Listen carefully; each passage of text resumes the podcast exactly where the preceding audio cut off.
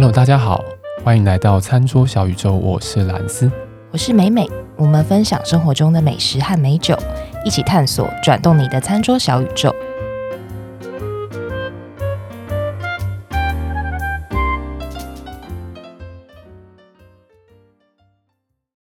我们小时候在那个上什么理化或化学，我们是不是一开始都会教一个东西叫做，你要做一个实验之前，你一定要有对照组跟实验组。对。那所谓实验组就是不动，对照哎，你看对照组是不动，对，对对实验组是调整参数。对。我们这一集呢，就是一个实验集。调整参数。对，调整参数就是我们要看一下我们上一集讲了那么多肺腑之言之后，这一集的收听率到底怎么样？还我觉得观众的，我我觉得听众的喜好依然是诚实的。没有，我跟你说，我跟你说，很多事情就是这样潜移默化。你为什么你会觉得说，哎、欸，你比如你平时在看 YouTube，如果你没有买什么 YouTube Premium 的话，他一直播同样的广告给你，你可能五秒就按掉。哦、对。但你看久了，真的你会记住。而且对对对对对对。然后你现在你也会洗脑，被洗脑。然后你可能现在没有这个需求，但 in the other day 你有这个需求的时候，你就会先想到它。没错。好不好？还好我买了会员。你要买 Premium 是不是？也是有没有广告听了多久？我现在在免费试用中。对对哦，你是说他说什么免费试用什么会员，一直讲一直讲，讲到这里就按了，对不对？不是，是有 YT，有时候他讲说，啊，因为你可以什么跳过很多组。对对对对对。然后你一开始觉得说还好，不用还好啦。然后听着听着觉得说有道理。对啊，真的烦哎！你可以闭嘴吗？我为了让你闭嘴，然后就买了。你是不是就是这样子？咪边 听了多久的广告？是吧？你已经被潜移默化。好，虽然我觉得有时候播给我的广告还蛮好看的，蛮好看的，对不对？真的，这个是这是有依据的。对各位，前实验组，对你们 YouTube 看久了之后，你们可能你要在这里会再遇到一个广告，他是会就做 survey 那种的问卷那种，他问你说以下那些品牌，你有听过哪一个？嗯。嗯，你就会慢慢有感觉。可是我每次都还是都没听过，很奇怪。你 都还是没听过，对，因为你买 Premium，对不对？因为我看过之后，真的是都不会记得，都不会记得在演什么。好，所以大家应该很清楚，我们今天这一集就是要讲酒。对，因为我们这一集是实验集，实验集。不管，才不管你听不听。对，不管你听不听，好不好？我就是要讲任性。腰杆子好直哦，大家。今天呢？我一样要讲一支拉格系的啤酒，对，这个拉格系的啤酒呢，因为它毕竟还是大家比较喜欢呐，吼，广泛的来讲的话，大家比较能够接受，所以我们还是找一个切角，是一个大家如果真的听了有一点兴趣，有一点被勾到的感觉的时候，你又容易买，然后你又可能容易接受的一个酒款的类型，来跟大家说明分享。然后我今天要介绍的这支酒呢，是德国的。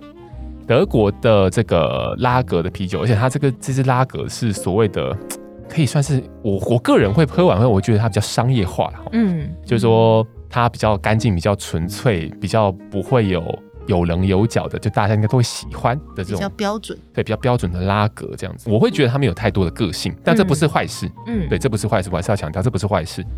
然后这一支酒呢叫 Stangen。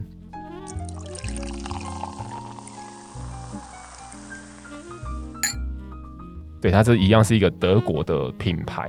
之后大家看到那个图会应该会有一点眼睛一亮，就是它的设计还蛮简约的。嗯，对我看到我那时候看到这个罐的时候，我是在哪里买？家乐福。嗯，在家乐福买的。在家乐福看到这个酒瓶的时候，我就马上被吸引，因为它有别于其他的这种啤酒啊啊，有我们很多啤酒味道很吸睛，所以它就整个罐子弄的时候，对，很华丽这样。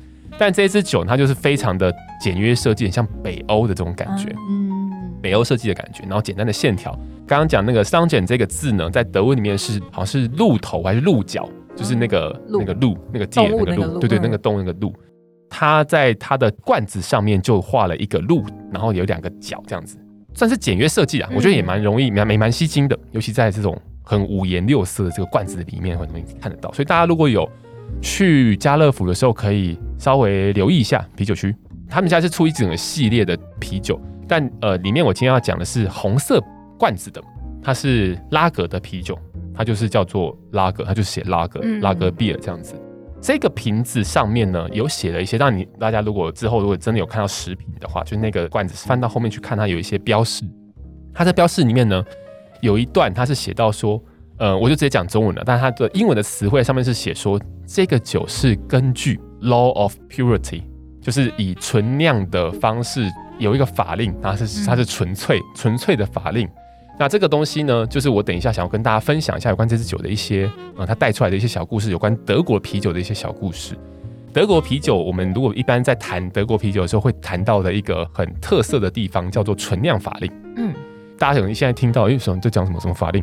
你现在听到我讲法令的时候，就知道它是一个律法，它是一个规定。嗯、那什么叫存量法令呢？为什么会讲到它呢？因为呃，据整个历史的演进的脉络来看，存量法令是影响现今德国的啤酒酿造一个很重要的事件。你要说事件吗？还是说是一个节点？对，就是因为这个法令，所以让现在的德国啤酒有现在的风貌。嗯，存量法令呢，其实大家从字面上意思就知道，它要讲求一个 purity，就是它讲求一个纯粹这样子的概念之下衍生出来的一个法令。那简单来说，纯酿法令呢，它就是指说，在酿啤酒的过程里面，你只能够用四种的原料。第一种叫做水，嗯，再来是大麦，再来是啤酒花，再来是酵母。这边补充一下，就是说酵母这个东西其实原本不包含在存量法令里面，因为其实微生物学是其实是近期比较现代才被知道的。因为你要看到微生物，你必须要有。呃，显微镜。那显微镜的发明其实没有在这么久以前的事情嘛，就大概是近百年的事情。但这个存量法令呢，其实它第一版颁布的时候是在西元一五一六年的时候，好久之前。嗯那个时候，呃的德国还不是现在我们看到德国的这个疆界，它还是只是在呃，我们之前呃有一集在讲那个 Keller Beer，好像在讲窖藏啤酒的时候，我们讲到慕尼黑的那一区，在巴伐利亚的这个区里面，呃，施行的一个法律。对，那那个法律呢，就是呃，刚刚有讲到，他去规范说，你如果要在这个地方酿酒的话，你就必须只能使用这些原料。所以它的逻辑大概就是这样子。所以不仅是这个法令颁布之后，呃，让巴伐利亚这个地方它只能用这些原料去酿造之外，它还禁止了其他地方，就它没有符合存量法令的法规的情况下，它就不能够进口到呃领领土里面。好严格哦。对，所以我们很多时候在讲存量法令的时候，有些人会说，哦，它是很早期的食安法规，嗯、有人会这样子去形容它。嗯、但也有另外一种说法是，它是很早期的文贸易上面的，对啊，的规范，嗯、就是保护，嗯，保护。对，当然，我觉得这个是很多不同角度去看同一件事情啊。对，对，那当然也有人会说，啊，这个是为了方便巴伐利亚邦这边的，我把它单纯化叫国王好了。巴伐利亚邦这个统治者要去做征税方便，因为你酿酒的时候，你的原料如果单一，那你要收税就很好收。嗯，也有人是这样讲这个的，对，也有人是这样看待。所以这件事情还蛮有趣。但因为这个法令的颁布呢，让德国这个地方到现在来看，很多的德国人还是会以我们就是以纯酿法令的方式来酿造啤酒的这个为傲。哦，对，而且我还看过一个蛮有趣的笑话。也不是笑话，就是蛮有趣的一个故事啊。就是今天有有一群人结伴到那个酒吧去，嗯，然后呢，其中这个这群人里面有一个是美国人，美国人就跟酒吧的 bartender 说：“嘿，给我一杯世界啤酒之王。”嗯，然后 bartender 就给他百威，嗯，对，因为百威其实它的全世界的消耗量、销售量，它的 consumption 非常非常的高，嗯、所以就变成世界啤酒之王。嗯，然后呢，还有一个人是荷兰人，嗯，荷兰人跟 bartender 说。请给我世界上最好的啤酒，巴天德给他海尼根。嗯，另外还有一个人是墨西哥人，墨西哥人呢，巴天德说：“哎、欸，给我一个最好的啤酒，也是类似这样。”然后巴天德就给他 Corona。嗯，就就是 Corona，就是对对对，就是一个啤酒嘛。嗯，对。然后最后一个德国人，他就跟巴天德说：“哎、欸，巴天德，我不要酒，你给我一杯可乐。”嗯，然后其他人问说：“喂，为什么？为什么你不喝酒啊？”他说：“没有，因为你们都没有在喝酒，我为什么要喝酒？”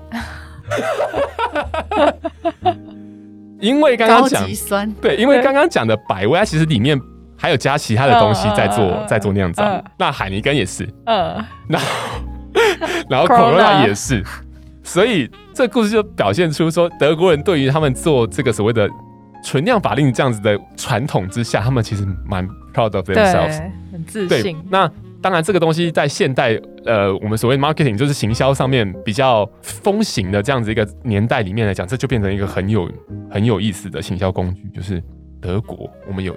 这样子的传统，我们就坚持存量法律。你看，如果是从一五一六年颁布到现在五百年，对，他就可以说哇，我们遵循传统五百年什么的这样子。那的确也因为这个法令的关系，所以你可能乍听之下会觉得说，哎、欸，我只能够用这这四种原料，那我是不是做出来的东西会很受限？但其实你仔细想想看哦，因为有了这限制，但是其实有很多的品种的麦，嗯，有很多品种的呃 hops，就是很多品种的呃啤酒花。也有非常多在呃酵母上面可以玩味的，嗯，包括你的发酵的方式、你的酵母品种、发酵的比如温度，嗯，有非常多可以控的所谓的变音啊，嗯，所以它其实可以更激发出很多不同类型的啤酒诞生，嗯，而不是就是我觉我觉得这个概念上，当然我觉得这个见仁见智，而不是说哎、欸、你今天因为你可以加很多东西，很多辅料，呃辅助的辅，很多辅料到这个呃酿造的这个过程里面，所以你得到一个新的东西，但这两者之间的角度有点不太一样。对，所以我觉得还蛮有趣的，就是说，哎，这个的确是有近代我们看待整个，我们以以以整个全球的这种观点来看德国的啤酒的时候，会特别去注意到的一个地方。所以这是也蛮酷的。那就这个算是一个小故事跟大家分享了，就大家以后在就是喝酒的时候，得会有人就讲说，哎，德国这个，比如说你在看瓶子的时候，你看它是写什么 “Made in Germany” 之类，你就可以去，你可以去看一下，哎。它后面有没有写什么？这个对，你可以看它的英文的注释啊，有没有写说什么啊？这个是遵循什么存量法令？但我现在是用中文讲的哦，但是大家看一下，这是是 Law of Purity，对，所以这还蛮有趣的。那今天我介绍的这支酒，这支在家乐福买的酒，它就是背后写的这样的一段字，嗯、对，还蛮有趣的，上面写了一段字。我觉得大家之后如果看到一些德国啤酒，都可以可以可以稍微看一下，哎，是不是有这样子的东西在上面？我觉得这蛮有趣，它就是有一些历史的脉络在这样子。好，那我们讲回来这个这支酒哦。这支酒呢，它就是非常典型的一个，我我个人是觉得比较商业化的哦。我个人觉得比较商业化的一种拉格的啤酒，它其实你要说它没有什么个，它就是没有什么棱角，但它就是完全的让你感受到，比如当我们的闻香的时候，你完全感受到哇，很明确麦芽的味道。它虽然有加啤酒花，但它的啤酒花比较偏草本，这里就比较偏向说这个麦的味道跟这个草本的味道，它有两个有点融合在一起了。对，然后它也是蛮。蛮有所谓欧陆啤酒这样子的个性，当然现在很多变形了，但是呃欧陆啤酒我们基本上会把它想成是哎、欸、比较偏，之前有讲过比较偏 earthy，嗯嗯，earthy 就可能有一些这样直接翻译很奇怪，就是泥土味啊，对 earthy 或是比较 herbal，就是比较草本这样子的感觉，对，所以这支酒还蛮典型，真的蛮典型的这样子一支酒，然后喝下去，当然它也会带有这种。呃，像大，比如说大家在喝台啤的时候，喝下去会呢很浓厚的这种碳酸的感觉，嗯、就觉得喝喝下去就哇，refreshing 的这种感受，也可以在这一支酒里面找到。它就是它非常非常非常典型。这支酒，我觉得对我代表的意义来讲，它背后代表的一个这些历史的脉络，然后它不仅是一支不会什么人讨厌的酒之外，当然它好买了，我觉得在家乐福算好买。然后它其实变数蛮高，所以应该蛮容易搞到。如果大家有想要去找的话。然后再就是它背后代表的这个整个历史脉络，我觉得很值得跟大家分享。就是说哦，因为有这样子，前期在讲说，哎，这个喝酒啊怎么样啊？你可以去看到它很后面的一些东西什么的。嗯，对，对啊，这个都还蛮有趣的。嗯，我今天是是介绍这样子的一支酒啦。那这支酒呢，它其实这个酿造厂呢，它也是有蛮蛮蛮长的历史。这个品牌呢，在台湾除了拉格之外，也有其他的类型的啤酒都可以呃买得到。它是不是还有别的颜色？对不对？对，它有别的颜色。它是不同颜色，就是不同的类型。对，比如说它有白色，有点偏银色的罐子啊，它就是它就是小麦啤酒。嗯，对，然后还会有一些什么偏橘色啊，就是比较偏就是 IPA，像我们之前讲 IPA，嗯，就是那个印度淡奈尔。对，印度大奈尔它就是。本来就是会比较多花果这种奔放，嗯、或是这种热带水果、百香果，这个颜色对，所以用那个橘色去代表它的感觉。哦、然后还有皮尔森，皮尔森它就用了绿色，叫墨绿色这样子。对，所以呃，我不知道台湾是不是都买得到啦，但它基本上就是这个酿酒厂它有它有这个系列这样子，然后它的它的设计就很单一，就是很 unified，就是它就是用不同颜色，嗯，它的 logo 啊什么都一样。然后主要是因为好买。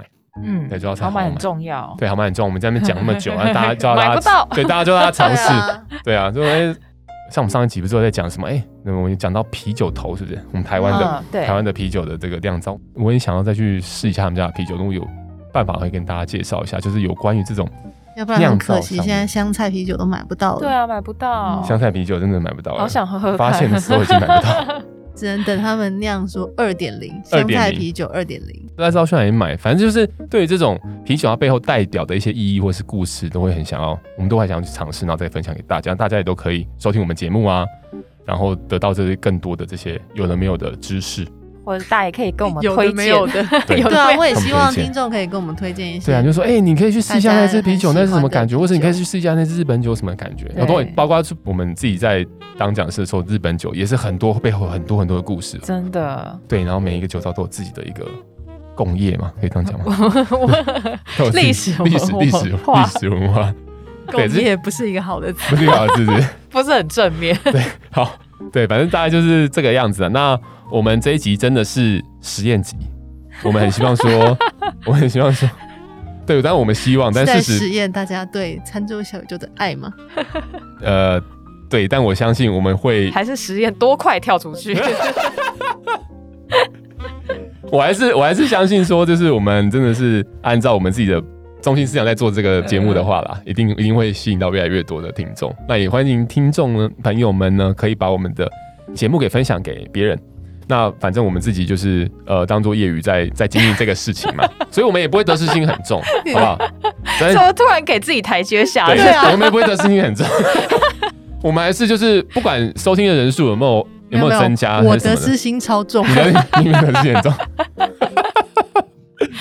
好啦，反正就是。呃，我们还是很欢迎大家把我们的节目呢分享给你的身边的亲朋好友。那我们所有的呃节目里面讲到的东西，上片的资讯都会在 IG 以及脸书的账号那边 PO 出来，然后大家可以去做追踪或者是去做查询。然后当然我们的 Podcast 可以给我们五颗星，耶，或是留言给我们，对，都可以跟我们互动交流，传私讯给我们都可以。对啊，我们都很愿意，应该说我们很想要，不是我们愿意，我们非常想要，想要的不得了，对，想要的不得了，对，就是对，拜托，就是跟我们互动嘛，好不好？跟我们互动，求你嘛，好吧？等一下，会有人想听这一段吗？不太舒服。好啦，扯那么多，反正今天的节目大概到这里，帮了，欢迎大家去家乐福找探这支酒，可以试试看，它非常的典型。好了，那我们就下一次节目再见喽，拜拜拜拜。拜拜。